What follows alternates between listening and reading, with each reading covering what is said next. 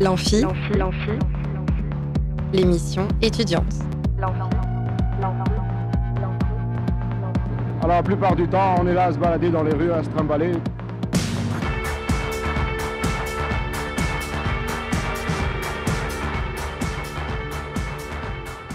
Bonsoir et bienvenue dans l'Amphi, l'émission étudiante sur Radio Alpa. Aujourd'hui, on va parler cinéma avec Marion Salle et les ambassadeurs représentés par Geoffrey Pose pour nous parler d'un de leurs coups de cœur du moment, Out of Sex de Money Manning Walker. Le titre sonne comme une mauvaise comédie de sexploitation, mais vous allez voir qu'il en est tout autrement. Ensuite, nous écouterons une interview de Juliette Alain qui performera le solo théâtral Maintenant que je sais à Eve le mardi 14 novembre. Et en fin d'émission, on écoutera bien sûr la chronique philo d'Ismaël. C'est parti pour nos invités du jour. Plus on est de. Là où ça devient grave, c'est quand on est plus on est de fou et plus on s'emmerde. Marion Salle, vous êtes chargée de communication au cinéaste, le cinéma d'art et d'essai du Mans, et vous êtes accompagnée aujourd'hui, comme toujours dans l'amphi, par un représentant des ambassadeurs des cinéastes, Geoffrey Pose. Pour rappel à nos éditeurs, qui sont les ambassadeurs déjà? Bah Geoffrey, tu veux peut-être. euh, Encore Encore. Quand encore et toujours. J'ai plus les trois points en tête, mais les ambassadeurs des cinéastes, c'est une commission de jeunes entre 15 et 25 ans euh, qui sont là pour promouvoir le cinéma d'art et d'essai, et notamment les cinéastes. Euh, ils ont trois missions. Principale, c'est, j'ai oublié. Ouais, je vois tes- ton regard euh, d'appel au secours. Alors, en gros, dans les ambassadeurs, euh, leur mission principale, c'est euh, donc de ramener euh, d'autres jeunes vers les cinéastes, notamment par le biais des cartes blanches. Donc, c'est des séances où ils ont carte blanche pour choisir le film, le, le ou la réalisatrice qu'ils ont envie de mettre en avant, et pourquoi pas créer une animation autour du film. Euh, on fait aussi des séances de prévisionnement, donc c'est dans ce cadre-là qu'on a vu euh, How to Have Sex, parce qu'il sort que mercredi. Donc on le voit euh, avant la sortie du film. Et on fait aussi euh, de temps en temps des stages pour euh, découvrir justement l'envers de- des cinéastes. Alors, si je vous ai fait venir aujourd'hui, effectivement, c'est parce que sur le compte Instagram des ambassadeurs a été publié le 6 novembre dernier un post sur le film Out to Have Sex de Molly Manning Walker que vous avez vu en avant-première et qui sort le 15 novembre. Alors, tout d'abord, il faut spécifier que c'est le premier long métrage de sa réalisatrice. Euh, Est-ce que vous sauriez nous la présenter un peu? Alors en fait, elle à la base, elle, est, euh, elle a fait euh, un court métrage et sinon elle était, euh, alors je sais plus exactement le terme, elle travaille dans le cinéma mais elle était plus euh, tac tac tac. Alors, je moi, moi, j'ai noté directrice photo. Exactement, Ouais. voilà. Donc elle, elle travaillait plus là-dedans et là c'est effectivement son premier long métrage qui est, euh, bah, ma foi, très maîtrisé, moi j'ai trouvé. Oui, oui, ça Ouais. se sent que c'est un premier euh, long métrage parce qu'il y a beaucoup, euh, mm, il y a beaucoup de prix, de Mm. prix de prise de parti. et Il y a beaucoup, enfin, c'est- ça dénonce pas mal, mais c'est vraiment extrêmement bien réussi pour un premier long métrage. Complètement. Et puis c'est très esthétique. Enfin, souvent, enfin moi ce que je remarque un peu dans les premiers longs métrages, c'est que euh, c'est peut-être le, le seul qu'ils feront parce qu'on sait jamais. Mm. Et donc ils mettent vraiment leur trip dedans et, Ouais. euh, et là ça se ressent vraiment euh, de par la thématique quoi. Mais alors justement j'avais lu une interview, je l'ai sous les yeux, c'est pour ça. Donc ça c'est des documents que nous donne l'AFCAE, c'est l'association française des cinémas Art et Essai. Et donc ils envoient la documentation dans les salles de cinéma pour qu'on les donne au public. Et euh, justement, bah, n'hésitez pas à venir au cinéaste, vous allez pouvoir retrouver euh, cette brochure.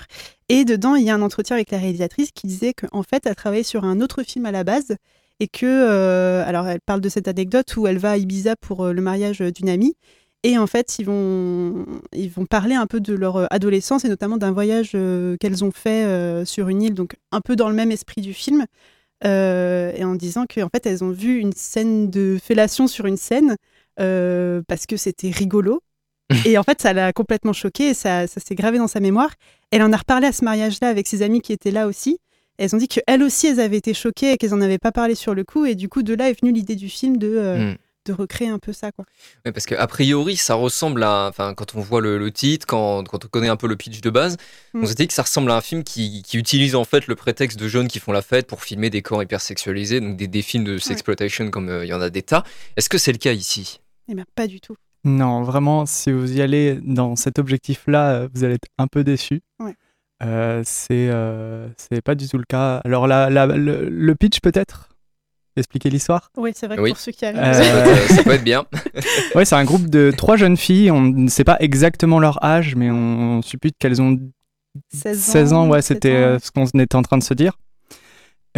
qui vont sur une île, c'est en Crète en... Ouais, alors euh, c'est une île genre Ibiza, quoi. Ouais. Moi, je connaissais pas, c'est Malia, je crois, euh, le nom de l'île. Qui est une île qui est totalement aménagée exclusivement pour que les jeunes fassent la fête. Il y a des hôtels, il y a des bars. Euh, mm. C'est vraiment, c'est vraiment exclusivement pour faire la fête, mais vraiment la grosse fête un peu à l'américaine, mm. avec des piscines où tous les soirs c'est alcool à volonté.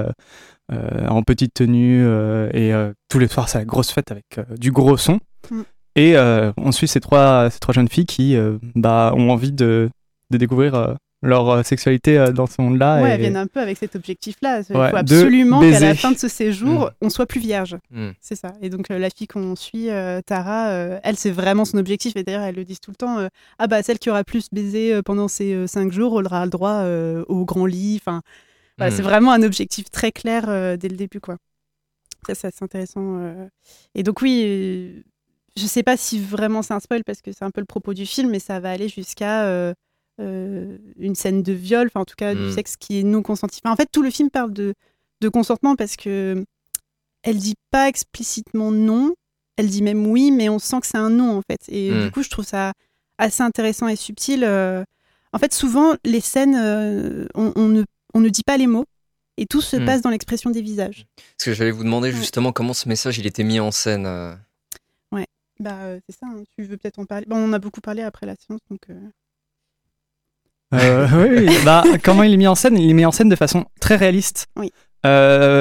très presque documentaire. Il n'y a pas, malgré que ça soit très beau et qu'elle est enfin qu'elle connaît très bien la photographie, tout ça, c'est montré très froid et, et c'est pas du tout, c'est pas du tout beau en fait.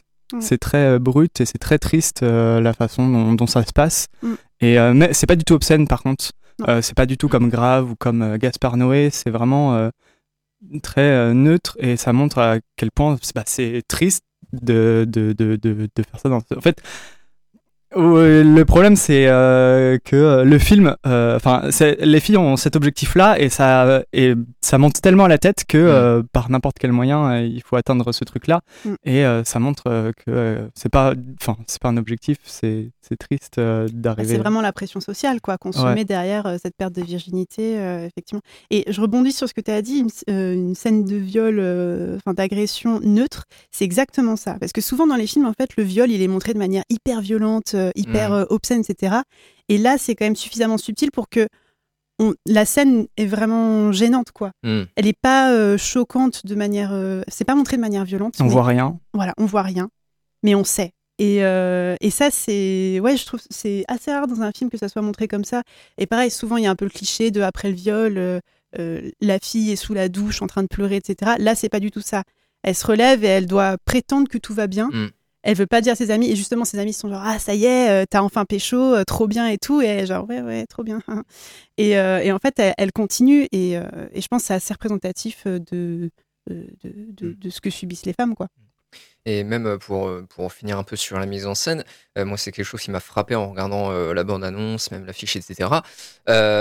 Tu, tu, disais tout à l'heure, Geoffroy, qu'on était plutôt sur, sur un ton neutre, mais moi je trouve que L'iconographie, la chromatique est, très, bah, très colorée, mm. euh, mais en fait très sombre au niveau de, au niveau de l'éclairage, au niveau de. Ah j'ai trouvé la chromatique très sombre. J'avais l'impression d'être un peu dans, d'être un peu dans un thriller en fait, quoi. Bah, je sais pas si vous avez cette impression. j'ai ressenti dans le film. Bah, effectivement, ça, se passe beaucoup la nuit parce que, euh, comme tu as dit, Geoffrey, c'est euh, c'est quand même cinq jours de gros stuff, donc. ça se passe beaucoup dans les boîtes de nuit. les éclairages, c'est plutôt lumière artificielle les néons, euh, etc. C'est ça, en fait, quand il y a de la couleur, elle est violente, quoi. Oui, oui, oui, elle est très très saturée. Mais même les scènes de jour, euh, bah là, on voit la photo juste ici. C'est quand même. c'est très criard. C'est mm. très criard. Et en fait, c'est ça qui dénote un peu aussi. C'est, je crois qu'elle le dit d'ailleurs la réalisatrice que souvent, oui, c'est ça, les scènes un peu de de, de viol et d'agression, c'est souvent montré de manière très grise, très très triste, etc. Là, tout l'univers, au contraire, est hyper euh, joyeux parce qu'en mm. en fait, elles, vont faire la fête. Et du coup, il y a tout cet univers un peu de boîte de nuit euh, et même leur hôtel est hyper, euh, hyper sympa, quoi. oui, et puis même mm. le monde continue à, se passer autour d'elle et même si elle bah, est détruite, mm. c'est la fête, ça continue. Voilà, ça continue, exactement. Euh, alors, j'avais prévu d'inviter euh, le sexologue euh, Sébastien Landry, qui est déjà venu dans, dans l'amphi les années précédentes. Malheureusement, il n'a pas pu se, rendre disponible, mais je vais quand même rapporter un de ses propos qu'il a tenu dans l'émission L'Amphi l'année dernière, quand c'était Maëline qui s'occupait de, de l'émission. donc, il disait, je cite, La sexualité des jeunes est très pauvre aujourd'hui, on n'a jamais vu ça. C'est-à-dire que chez les moins de 30 ans, les dernières études montrent que la moyenne est de 5 rapports sexuels par mois, ce qui est relativement pauvre chez un public qui est jeune. Euh, est-ce que vous pensez que ce film illustre les, raisons de, cette pression et de ce complexe sexuel de la jeune génération? Bonne question. Non, j'ai l'impression que le film parle d'autre chose que, que vraiment ça. Euh, parce que là, c'est vraiment euh, l'objectif d'avoir du sexe et mm sûrement qu'il y a plein d'autres personnages secondaires qui en ont euh, dans, tout le film, euh, sans aucun doute. Euh. Oui, là, je dirais même que c'est plutôt l'inverse. Après, il faut se dire que là, cette étude, c'est peut-être en France. Je ne sais pas trop si c'est global comme situation.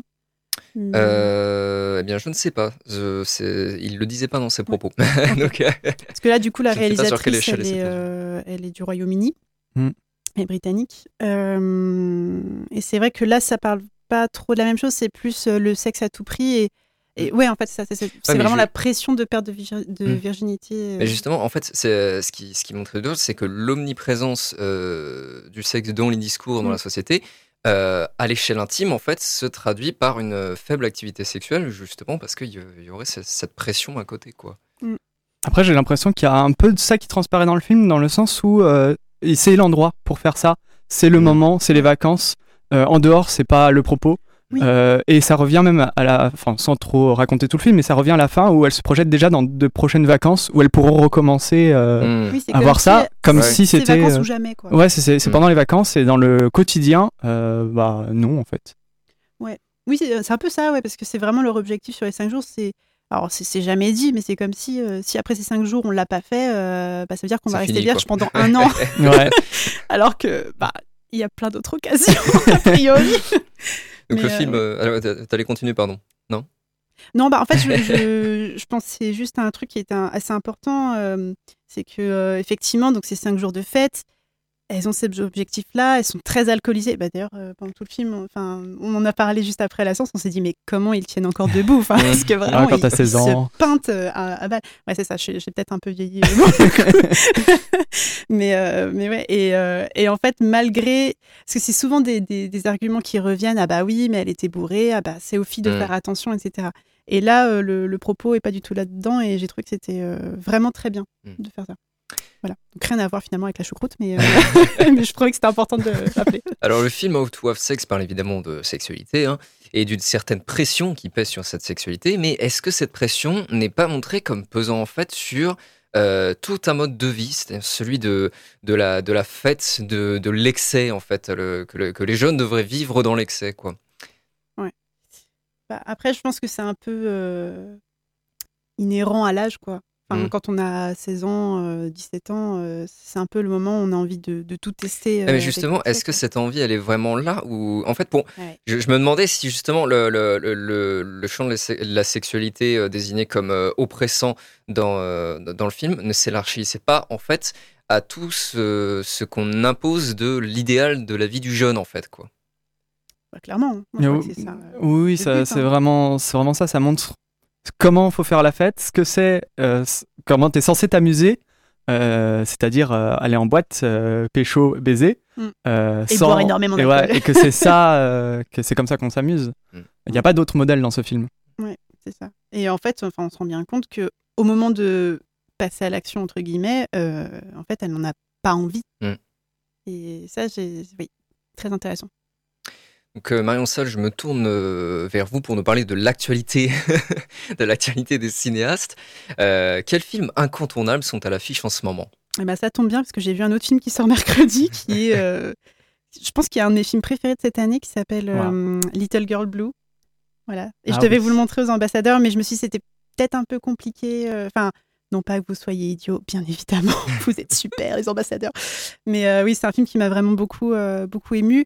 Alors, c'est un peu compliqué à expliquer comme film, mais en gros, la réalisatrice, donc c'est euh, Mona Achache de mémoire, qui en gros, à la mort de sa mère, découvre plein d'archives de, de, sa mère, donc que ce soit des enregistrements vidéo, non pas du tout vidéo, enregistrements vocaux, euh, des photos, des journaux, euh, des prises de notes, etc. Et donc, elle décide de euh, recréer l'image de sa mère à travers Marion Cotillard. Donc, elle n'a pas pris mm. n'importe qui. donc, à travers Marion Cotillard. Et donc, elle va lui dire, bah voilà, tu vas porter les vêtements de ma mère, tu vas porter une perruque pour avoir les mêmes cheveux que ma mère, tu vas porter le collier de ma mère, etc. Et donc, elles vont recréer un peu des scènes que, que sa mère a vécues, notamment des interviews qu'elle a prises au dictaphone. Quoi. c'est un film qui est extraordinaire. Moi, je trouve ça vraiment très beau les films sur les archives euh, euh, personnelles. Euh, voilà, moi j'aime beaucoup l'archive, donc je trouve ça très intéressant. Qu'est-ce que j'ai vu d'autre aussi? Oh, J'ai vu plein de choses récemment. La passion de d'un bouffant, voilà, si vous aimez manger, c'est très très beau aussi, j'ai beaucoup aimé. Et le film de Monia, j'ai oublié, qui s'appelle Simple comme Sylvain. Voilà, c'est euh, alors elle la réalisatrice, elle a beaucoup tourné avec euh, notamment Xavier Dolan et là depuis quelques années elle passe derrière la caméra en tant que réalisatrice. Elle a fait euh, Babysitter, elle a fait aussi La femme de mon frère, Monia Chokri, pardon. Mmh. Voilà, et donc simple comme Sylvain, donc ça c'est vraiment sur les relations amoureuses. en gros, c'est une femme qui est d'un milieu plutôt CSP+ et euh, qui va tomber amoureuse d'un mec qui est en train de, de retaper euh, sa maison. Mm. Et donc, euh, ça parle vraiment de, relations amoureuses et de, de relations sociales aussi. Mm. Voilà. Et très intéressant, très drôle, et on sent un peu la sociologue derrière. Donc, c'est vraiment bien comme film. Geoffrey, un film à l'affiche que tu voudrais conseiller en ce moment?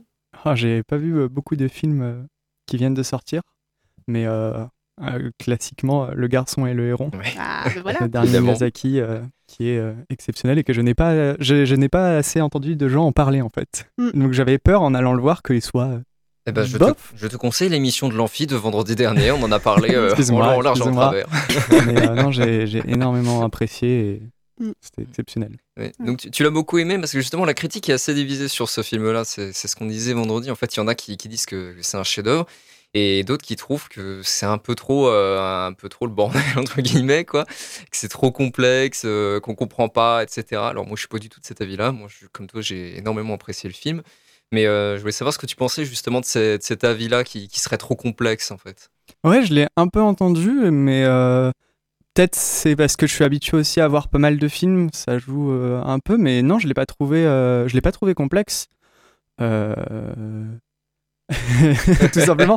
non, mais euh, il est, en fait, il est très classique dans ce que Miyazaki fait. Euh, de parler de la transmission, euh, de montrer des avions, de, montrer des jeunes qui grandissent et qui mm. s'émancipent. Bah, et du merveilleux aussi. Du merveilleux, avoir des personnages féminins forts. Enfin, il y a tous les, les, gimmicks de Miyazaki et du, studio Ghibli qui sont là. Donc déjà avec cette base, si on est un peu habitué, on n'est pas perdu.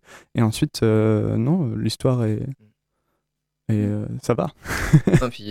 en fait, moi, ce que j'ai un peu de mal à comprendre, c'est qu'il y a beaucoup de gens qui disent il y a pas mal d'intrigues secondaires qui sont commencées, qui sont jamais abouties, des éléments, c'est pas vraiment. Oui, ça, je suis un petit peu d'accord.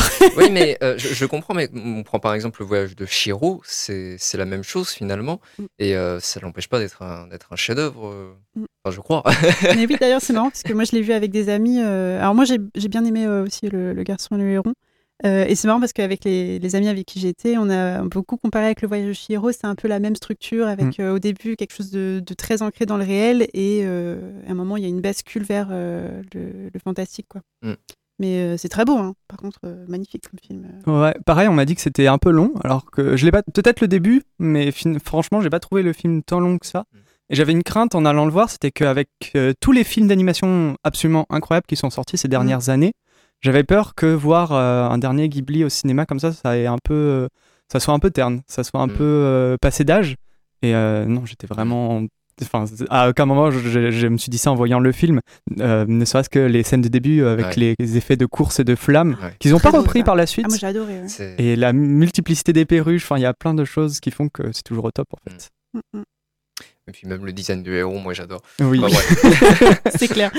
On va passer à la suite. Alors, on, on remarque aussi, euh, ça tourne à Séoul, dernier film de Kim Ji-woon. Est-ce que euh, Mm. l'un de vous l'a vu ou pas Je l'ai pas encore vu, mais Ah j'ai non vraiment. Bon. Ça a l'air très très Bon, on en drôle. parlera pas. Moi, je l'ai, moi, je l'ai vu, mais j'ai fait une Tu petite l'as vu chronique. dimanche, oui, c'est ça Oui, Mm. oui, oui, j'ai fait une, j'ai fait une petite- petite chronique que je réserve pour euh, jeudi. Donc euh, voilà, jeudi, si vous voulez entendre parler de, de Saturne à Séoul, dernier film de Kim Ji-woon, et ben voilà, écoutez l'amphi. hein. Euh, cette semaine, il y a plusieurs événements euh, notables. Ce soir même, il y a la projection de The Old Oak dans le Mhm. cadre du Mhm. festival Changer d'air. Jeudi, c'est le rendez-vous du cinéma hispanique avec Salvador Allende. Et vendredi, c'est le ciné-échange sur les causes communes. Vous pouvez nous en dire quelques mots? Oui, alors c'est un réalisateur qui est euh, du Mans, donc c'est euh, Pablo Meloco, et qui a fait un documentaire euh, qui dure une cinquantaine de minutes sur Didier Bardou, qu'on aime beaucoup, cinéaste, il vient très régulièrement. donc c'est un comédien du Mans, je pense que tout le monde à peu près connaît sur le Mans, enfin en tout cas ceux qui sont un peu dans, le milieu théâtral. Et, voilà, et du coup c'est quelqu'un qui, en tant que comédien, qui, parle beaucoup, de- entre guillemets, de petites gens. Et euh, voilà, il a beaucoup travaillé dessus. Et donc, euh, Pablo euh, l'a suivi dans, dans notamment un de ses spectacles qu'il a écrit. Et, euh, et donc, voilà, de parler de ces causes communes qu'on a tous euh, et toutes. Merci à vous Marion Salle et Geoffrey Pause pour être venus nous parler du film How to Have Sex et de l'actu du cinéma d'art et d'essai du Mans. Merci. Merci. Merci. On se retrouve après une pause pendant laquelle vous pouvez gagner des places pour le spectacle Deux Sœurs à Ève le 29 novembre. Pour cela, il vous suffit d'appeler au 02 43 24 37 37 pendant la pause musicale et on écoute Billie Eilish Oxytocin.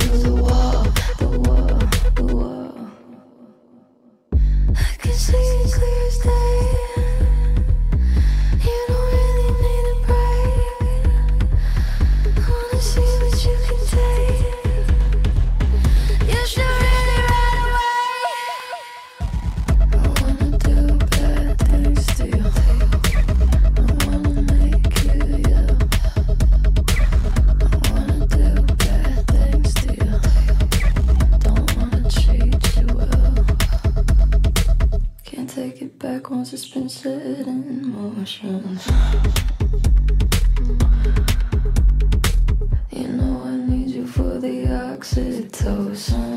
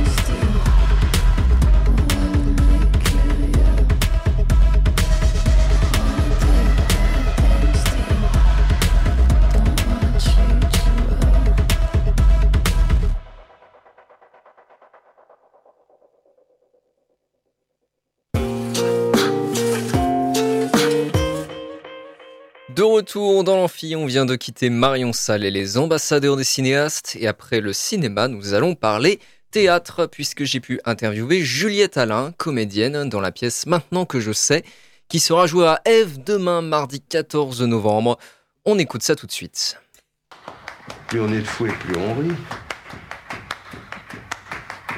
Là où ça devient grave, c'est quand on est plus on est de fou et plus on s'emmerde. Juliette Alain, vous êtes comédienne et vous interprétez la pièce Maintenant que je sais le 14 novembre sur la scène universitaire Eve. C'est une pièce écrite par Catherine Verlaguet, mise en scène par Olivier Letellier, avec également Arnaud Véron à la création sonore. Donc est-ce que pour commencer, vous pourriez simplement nous présenter la pièce? Tout à fait. Donc c'est une pièce qui se passe euh, pendant la dictature au Brésil, hein, dans les années 80. Et c'est l'histoire d'une jeune journaliste française qui part au Brésil pour couvrir le carnaval de Rio et qui découvre, comprend tout ce qui se passe là-bas, se lie d'amitié avec des dissidents qui sont donc des résistants et euh, commence à parler euh, de euh, tout ce qui se passe, euh, voilà ce qu'on peut imaginer euh, pendant la dictature. Et, hum, et évidemment, ça va pas être si simple que ça. Évidemment, elle va se retrouver euh, confrontée à, bah, au système de la dictature et donc euh, à une liberté d'expression qui est très minime. Et voilà, je vous en dis pas plus pour laisser un peu de suspense, mais en gros, ça parle de ça. Alors en quoi est-ce que ça a été une pièce intéressante à jouer pour vous? Pour plusieurs raisons, déjà parce que je trouve que le texte est, est extrêmement bien écrit et extrêmement pertinent euh, et important euh, dans, dans notre société actuelle et qui a beaucoup de sens pour moi. Euh, et puis travailler avec Olivier, ça a été très intéressant aussi euh, parce que euh, Olivier travaille beaucoup avec le corps, travaille beaucoup le théâtre de récit, et c'était pour moi la première fois que je faisais ça, et ça a été passionnant, euh, voilà, à expérimenter. Euh, troisièmement, parce que je suis toute seule sur scène et j'incarne tous les personnages. Oui, c'est un et solo. ça aussi, oui, c'est ça. Et ça aussi, c'était la première fois que je faisais ça. Et ça a été euh, aussi passionnant euh, en répétition pour trouver comment est-ce qu'on passe en deux temps trois mouvements d'un personnage à un autre. Euh, ça, c'était super. Et la quatrième et dernière raison, elles sont pas forcément d'ailleurs mises dans l'ordre, mais euh, la quatrième et dernière raison, c'est que c'est un, un dispositif vraiment particulier qui est très immersif parce que c'est un quadrifrontal et je suis vraiment très proche des gens. Et donc il y a un rapport vraiment très très étroit avec le public qui devient parfois des personnages de la pièce. Et ça, de, de, de travailler, euh, de trouver la finesse d'un rapport entre euh, euh, moi, comédienne, et vous, spectateurs, ça a été voilà très très passionnant de trouver, je dirais, le bon endroit pour euh, que les gens puissent être entraînés dans cette histoire et ne se sentent pas gênés de ça. Hmm. Alors qu'est-ce que vous qu'est-ce que vous entendez par dispositif quadrifrontal? Alors un dispositif quadrifrontal, c'est euh, que en fait je joue au milieu d'un carré, quoi. C'est-à-dire que les Mm. spectateurs sont euh, disposés en, en, en carré. Un bifrontal, il y a, il y a deux lignes de spectateurs qui se font face. Quadrifrontal, c'est voilà, carré. Alors comment vous définiriez cette expérience en tant qu'actrice de, de jouer non pas devant un public mais, euh, mais au milieu d'un public euh, Est-ce que c'est c'est vraiment différent au niveau du ressenti euh, quand on joue sur scène ou quand on joue euh, au milieu de, des gens quoi? Euh, oui, c'est différent pour la simple et bonne raison que il y a plus de quatrième mur.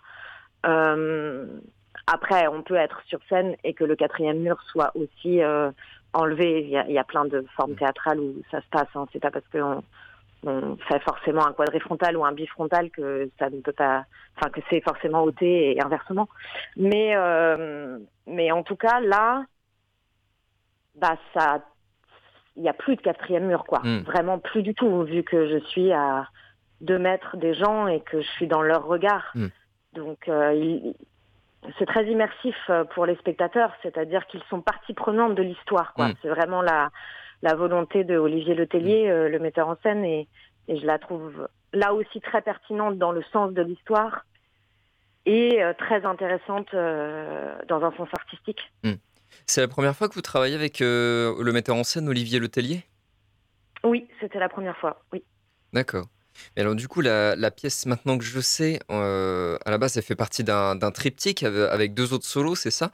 Donc euh, Je ne veux plus et Me taire, et les trois titres forment en fait la phrase Maintenant que je sais, je ne veux plus me taire. Euh, c'est toujours le cas? Est-ce que ces deux autres pièces sont, sont jouées également en parallèle de Maintenant que je sais? Ça a été le cas à la création, mais ça n'est plus le cas actuellement. maintenant, il y a plus que maintenant que je sais dans les trois solos qui se jouent encore. Euh, et il y a eu aussi un autre spectacle qui s'appelle La nuit où le jour s'est levé. Hmm. Euh, et ce, spectacle-là a, joué encore récemment. Dans la création de base de ces trois spectacles, l'idée c'était de, créer euh, des, spectacles qui soient adaptés aux jeunes. Alors en fait, chaque spectacle était adapté à une tranche d'âge particulière. Euh, c'était pour les primaires, Je ne veux plus, c'était pour les collégiens. Et donc maintenant que je sais, plutôt destiné à, des lycéens, donc 15 ans et plus. Donc en fait, euh, un spectacle à destination euh, de, jeunes adultes. On l'a dit tout à l'heure, c'est une, pièce qui se passe dans un contexte politique euh, assez dur, la, dictature au Brésil. C'est une pièce qui parle de liberté d'expression et d'information face à un pouvoir autoritaire. pourquoi ça vous semble important d'aborder ces sujets auprès d'un public jeune? D'un public jeune et je dirais euh, d'un public adulte, euh, en effet, euh, la dictature est quelque chose, vous l'avez dit, de très difficile. Donc peut-être pour un public vraiment plus jeune, c'est évidemment compliqué. Mm. mais en tout cas, de s'adresser à la jeunesse par rapport à ça, je pense que c'est une manière de leur, de leur dire de s'engager, de, de qu'ils ont leur mot à dire par rapport à, à tout ça, à la politique, et que c'est très important pour Olivier, euh, l'engagement, c'est quelque chose qui est primordial. Et je, pense que s'adresser à la jeunesse avec un tel texte, c'est de leur dire ça, c'est de leur dire qu'il est important que leur avenir, euh, c'est eux qui le décident. Puis c'est vrai que ça touche des thématiques, comme on a dit, euh, donc liberté d'expression et d'information qui, qui, ne concernent pas seulement une dictature, mais qui sont des, des questions à réfléchir dans, dans, dans tous les contextes. Euh, en particulier dans, dans, des contextes de tension politique comme euh, on peut en connaître euh, aujourd'hui. Évidemment. Donc maintenant que je sais, ça, ça sera performé à, à Eve, donc devant un public, devant un public peut-être majoritairement composé d'étudiants. Est-ce qu'il y aura un, temps d'échange à la fin de, de la performance? Toujours. Le spectacle est réfléchi de cette façon-là. D'accord. C'est-à-dire qu'il y a le spectacle et après il y a toujours une rencontre avec moi euh, ensuite. Et comment ça se passe ces rencontres? Pour, pour débattre. Hmm. Bah, débattre de la pièce, des sujets, de ce que ça pose comme question, de ce que le public a envie de dire suite aux émotions ressenties. Enfin, c'est ce qui est, je pense, très plaisant quand euh, un objet artistique... Euh, pour moi, l'art est là pour faire réfléchir et pas pour hmm. donner des réponses. Et donc, quand, quand un objet artistique réussit à faire ça, c'est-à-dire l'émotion ressentie pousse à la réflexion, euh, bah, il y a toujours des choses formidables qui sortent hmm. de ça, je trouve. Donc maintenant que je sais, ça a lieu euh, demain, mardi 14 novembre de 14h30 à 18h30 à la salle Eve. Merci encore Juliette Alain pour nous avoir accordé ces quelques minutes avec vous. De rien, merci à vous.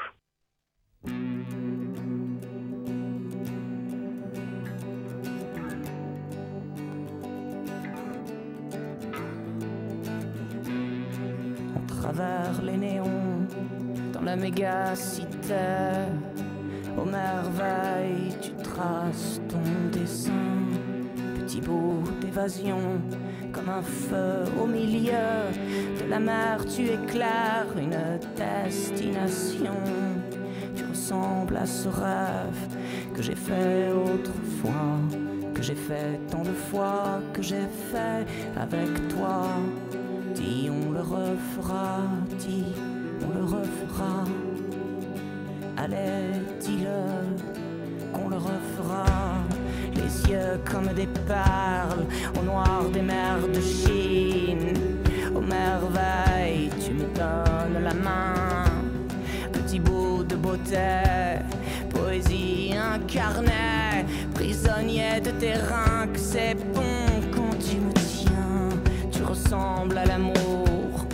j'ai fait autrefois, que j'ai fait tant de fois, que j'ai fait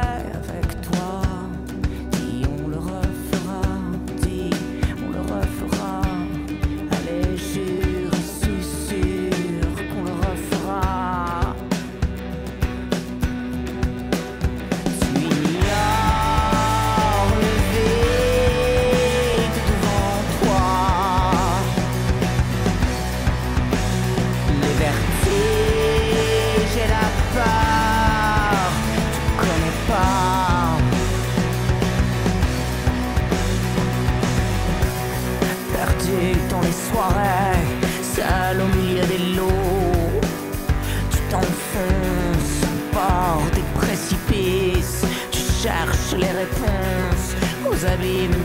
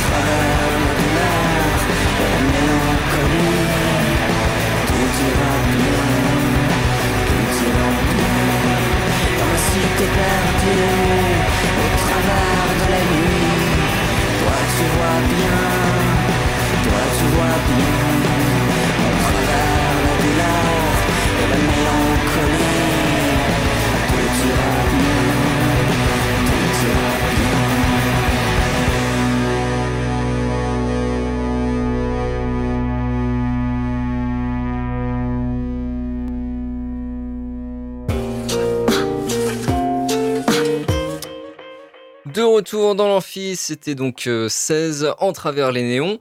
Alors je profite euh, de quelques instants pour vous parler de cours à la fac qui a lieu demain mardi 14 novembre sur le campus du Mans. Euh, si vous êtes lycéen et que vous souhaitez découvrir le campus, euh, bah, c'est le moment. Vous pourrez euh, visiter la BU, la Maison des Langues, la salle Eve, les différents départements et vous pouvez même euh, vous inscrire pour assister à des cours en amphi et découvrir un peu bah, comment ça se passe. Donc, euh, si vous voulez faire vos premiers pas à la fac pour vous rassurer ou pour euh, explorer, pour tester aussi euh, les cours de plusieurs filières, si vous vous sentez partagé entre deux voies, cet événement est fait pour vous. Plus d'informations sur le site de l'université www.univ-lemans.fr. Et on va passer à présent aux chroniques étudiantes.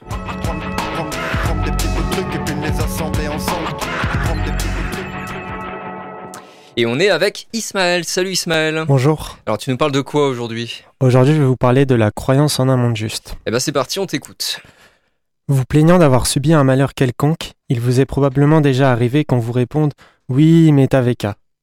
Déclinable pour tous les sujets, du rhume, t'avais qu'à t'habiller chaudement, au cancer, il avait qu'à arrêter de fumer, le blâme des victimes est très commun dans notre vie quotidienne. Pour mieux comprendre cette tendance à critiquer les victimes de malheur, qui n'est pas simplement due à la méchanceté, un chercheur en psychologie sociale, Melvin Lerner, a théorisé l'idée de la croyance en un monde juste.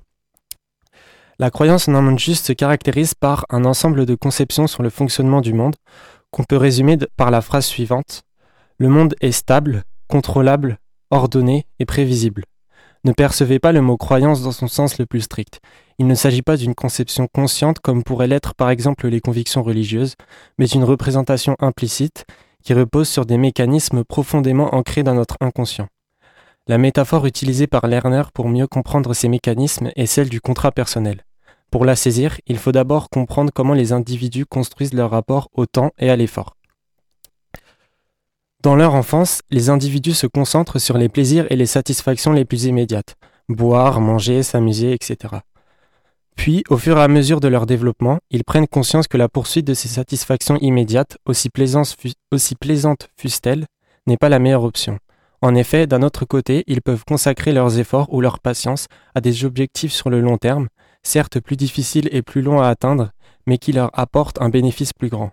C'est d'ailleurs là l'une des caractéristiques de la maturité et de l'âge adulte. Investir des efforts dans une tâche et ne plus poursuivre seulement les satisfactions et les plaisirs immédiats. Et c'est là qu'intervient le contrat personnel. L'individu s'engage à investir des efforts et de la patience, en échange de quoi il recevra un retour positif ou l'évitement d'un malheur. Reconduit à de nombreuses reprises, ce contrat crée un sillon à force de passage dans le paysage mental des individus, et le schéma s'imprime durablement dans notre conception du monde. Le retour positif n'est plus regardé comme une possibilité consécutive de l'effort, mais comme la normalité. Si tout fonctionne bien, si tout est ordonné, en temps normal, je dois recevoir un retour positif de mon effort. Carrément même, je mérite ce retour. On peut voir émerger ici les caractéristiques de la croyance en un monde juste, en cela que le calcul effort égale récompense est très stable, ordonné, prévisible et contrôlable. Si ce contrat personnel n'en est pas un au sens strict et matériel, faire cette métaphore nous permet de souligner un aspect fondamental. Comme pour tout contrat, celui qui le signe doit le penser valide pour qu'il fonctionne. Si je ne pense pas que concentrer mes efforts et ma patience à un endroit me rapportera un retour positif, je n'ai aucun intérêt à le faire. Je suis ainsi incliné à penser que le monde dans lequel j'évolue correspond aux quatre critères stabilité, contrôlabilité, prévisibilité et ordre. Cela me permet de préserver la validité de mon contrat et le retour positif ou l'évitement d'un malheur qu'il me garantit, tant que j'investis de mes efforts. Par ailleurs, j'évolue dans le même monde que d'autres personnes, mes pères, et je me conçois comme soumis aux mêmes contraintes qu'eux. Si le contrat de cet inconnu que je croise dans la rue n'est pas valide, ce qui signifierait que le fait qu'il investisse des efforts ne lui garantit pas un retour positif, alors il n'y a aucune raison que cela en soit le cas pour moi.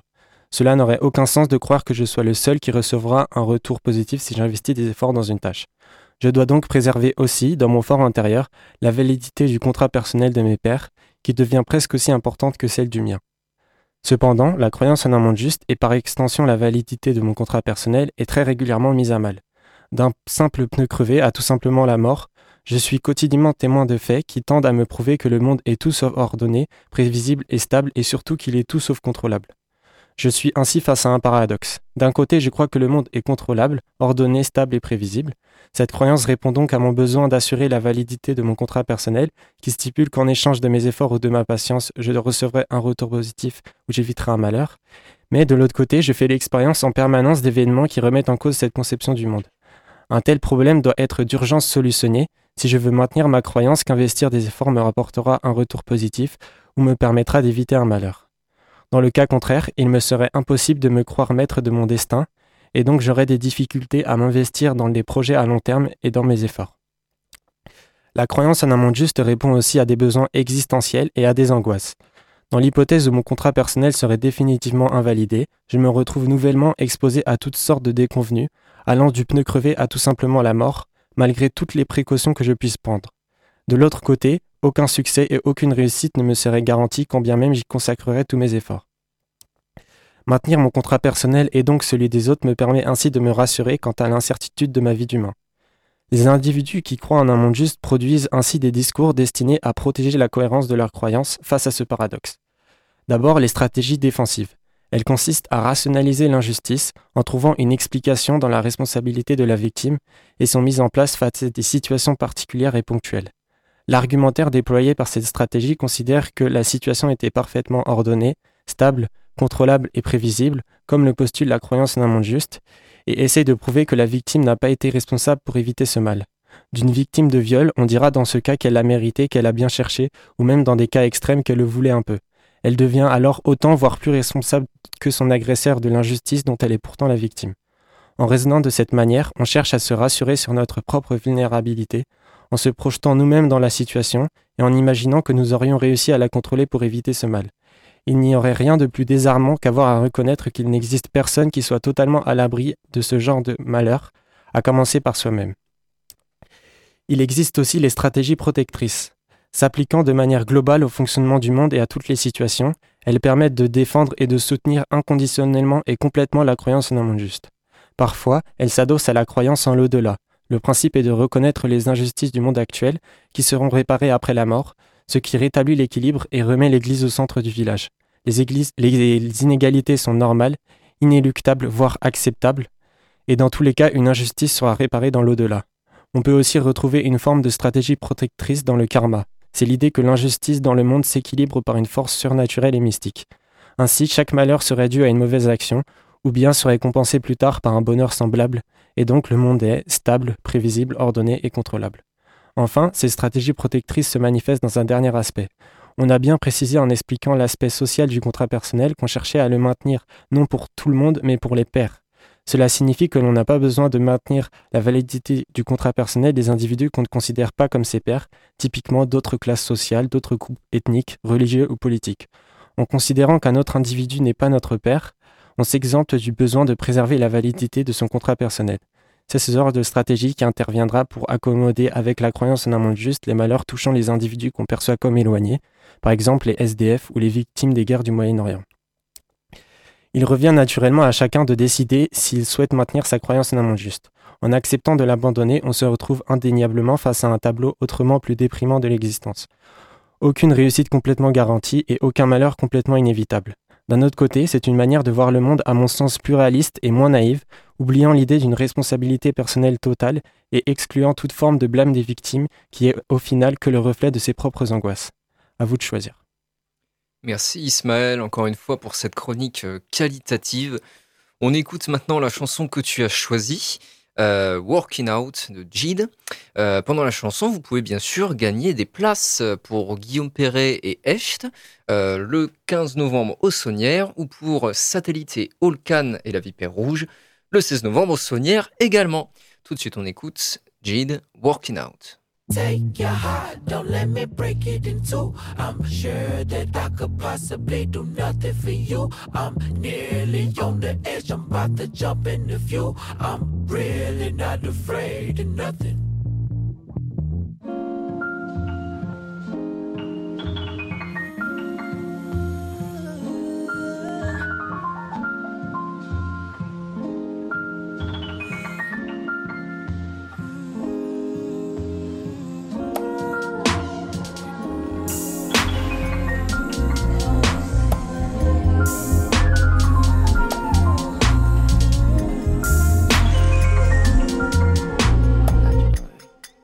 Look, on everything, I gave everything and got nothing back. Looking for it, no on backs. That ain't how we got where the fuck we at.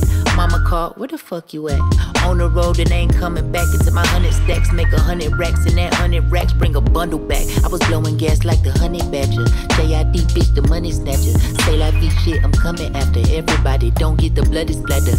I'm flying, I got my niggas fly too. Shit is like buddy passes. I wanna cry cause I'm numb inside. Uh, if you wonder why, ask what's the matter. Yeah. Cause I've been working hella hard. Shit ain't really working out. I've been praying to the Lord. Shit ain't really working out. I've been looking to the stars. Keep my head up in the clouds. Shit ain't really working out. Shit ain't really working out. Shit ain't really working out.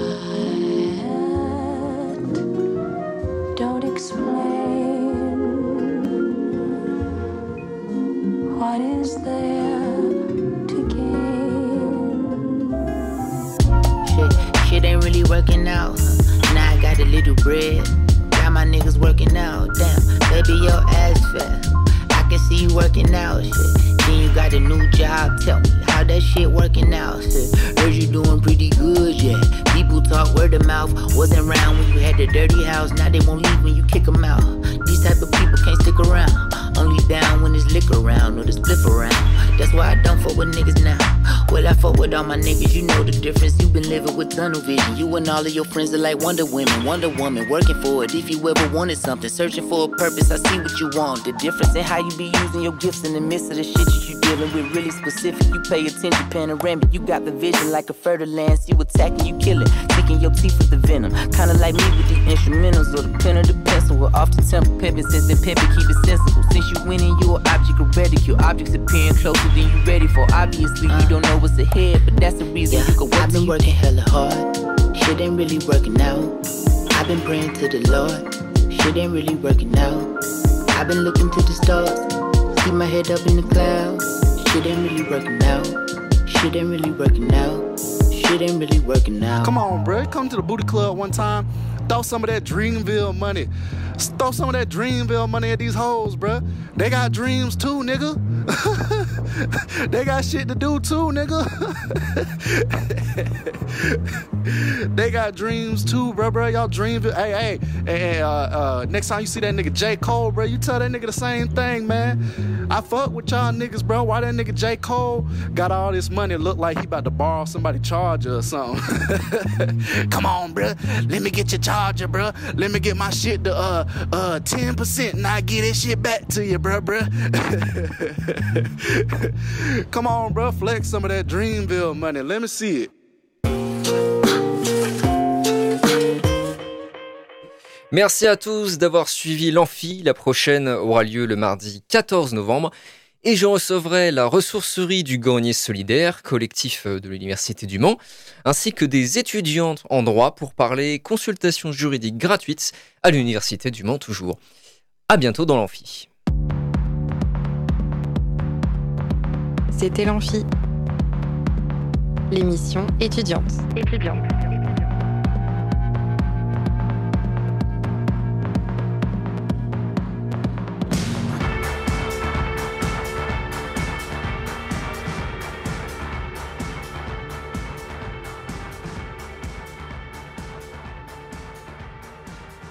Radio Alpa, l'alternative.